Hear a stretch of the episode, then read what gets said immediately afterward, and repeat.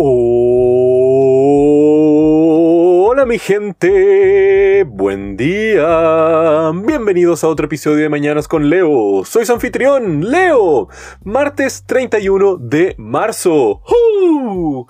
Ya se nos acaba marzo. ¿Y qué mes? O mejor dicho, ¿y qué año, no? Comenzamos enero, que duró como 90 días, febrero, que prácticamente no existió a duras penas y tuvimos una amenaza de una tercera guerra mundial, y bueno, ahora en marzo estamos con la pandemia global más devastadora en daño económico y social desde la gripe española de 1918. Pero bueno, mi gente, como se dice, cada crisis es una oportunidad y tenemos muchas oportunidades por delante de nosotros. Tenemos que saber aprovechar, capitalizar y desarrollar nuestras propias ambiciones y proyectos que sean focalizados en cualquier área, sea creativa, negocios, ciencia, cultural, lo que se les ocurra. ¿Por qué? Tenemos que aprovechar ahora que las necesidades de nosotros y de nuestra sociedad están más latentes que nunca. En un amplio espectro de sentidos posibles, nosotros tenemos las herramientas, los conocimientos y las habilidades para poder solucionarlas o montar los equipos capaces de poder solucionar estas necesidades y problemáticas en nuestras comunidades, en nuestras ciudades y quién sabe, en el mundo. Así que desarrollen app que podría ayudar a las personas ahora, compongan esa canción para el entretenimiento del mundo, comiencen ese podcast raro que les está flotando a la cabeza. Las herramientas para crear valor artístico, económico, cultural y científico están más democratizadas que nunca en la historia de la humanidad. Pueden prácticamente aprender todo lo que ustedes quieran por su propia cuenta. El destino del mundo está en sus manos, mi gente, y tienen todo para hacerlo. Solo hace falta dar ese primer paso, cometer los primeros fracasos, aprender y seguir adelante, sea como sea, sin importar las barreras que se interpongan entre ustedes y sus sueños. Así que vamos adelante, mi gente, démosle con todo en esta vida porque de esta crisis salimos construyendo un nuevo mundo.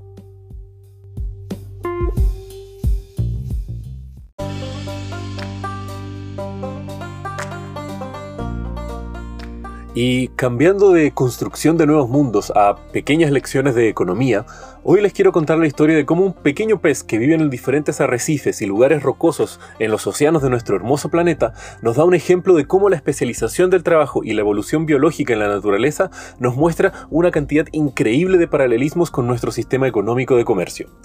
En los arrecifes de Australia, el Mar Rojo y en las costas al sur de Japón reside un pececito pequeño de un color azul irradiante con franjas negras profundas, y este pequeñito es conocido con su nombre científico como Labroides dimidiatus, un pececito pequeño que ocupa un lugar muy peculiar en su ecosistema y en el cual se encuentra. Y esto es porque el pequeño Labroides es un pez que al igual que otros se dedica a comer parásitos, piel muerta y otras basuras que se encuentran pegadas en el cuerpo de peces de mayor tamaño. Pero, a diferencia de otros peces limpiadores, el labroides tiene una peculiaridad, ya que su comportamiento es muy similar a casi eh, la base de la economía clásica descrita por Adam Smith y casi todos los economistas de esa época.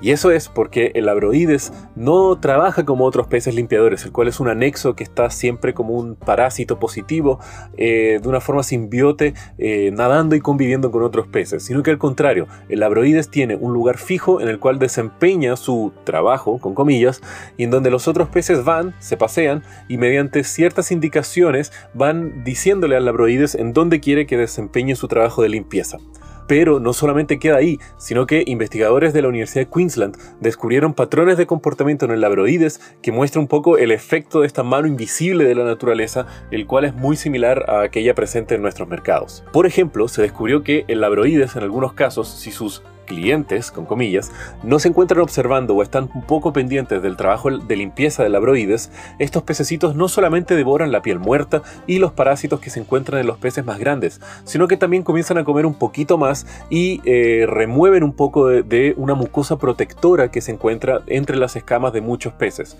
lo cual no es lo más sano para pensar a largo plazo, pero si estos clientes están atentos y pendientes del trabajo del labroides, este se controla, se restringe y solamente realiza aquel trabajo que se le requiere. Además, al igual que en el mercado real, después que un producto tiene éxito, existen diferentes intentos de copiar al original. Y esto pasa igual en la naturaleza, pues hay especies de peces que imitan el color de las escamas del labroides para engañar a otros peces más grandes, dejarse limpiar por este pequeño imitador, el cual se llama Aspidontus taeniatus, el cual en lugar de comerse de los parásitos y de la piel muerta y otras basuritas de los peces grandes, tiene dientes más fuertes y comienza a arrancar pequeños pedazos de los peces mayores, dejando a estos clientes increíblemente no satisfechos y muchas veces si un imitador del labroides se encuentra muy cerca del lugar de trabajo de un labroides, va en detrimento porque luego asocian que este pequeño depredador imitador es eh, nuestro pequeño pez trabajador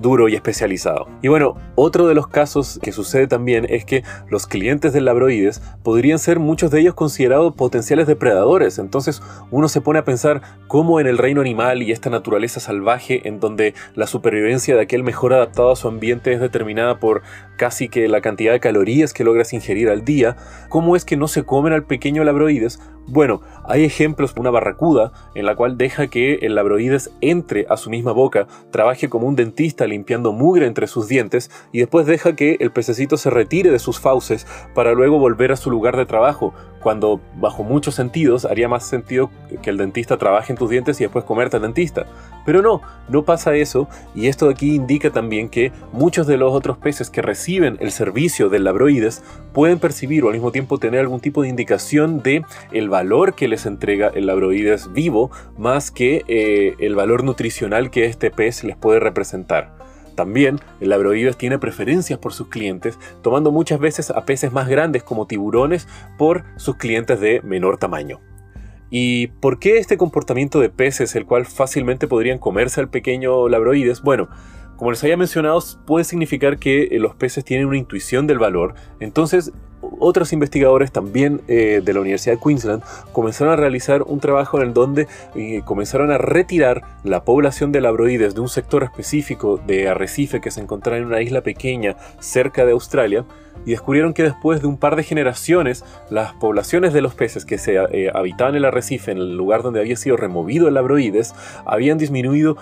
muy fuertemente el número de peces que habitaban ahí y los pocos que habían logrado sobrevivir eran de menor tamaño y posiblemente tenían menores y muy malas dietas. Entonces, demostrando un poco cómo el labroides, desempeñando su servicio al otro lado de la misma isla, había una población mucho más grande en números y al mismo tiempo mayor en tamaño eh, de los peces que habitaban normalmente esa región. Y esto también nos muestra el valor que aporta un animal especializado a su ecosistema, de una forma bastante similar a cómo un negocio especializado tiene su aporte y su valor dentro de sea la organización o de una economía local a la cual pertenezcan, demostrando cómo la especialización especialización ayuda al avance económico y biológico de los ecosistemas, en donde si una persona o un pez o un animal se especializa en un área eh, muy nicho,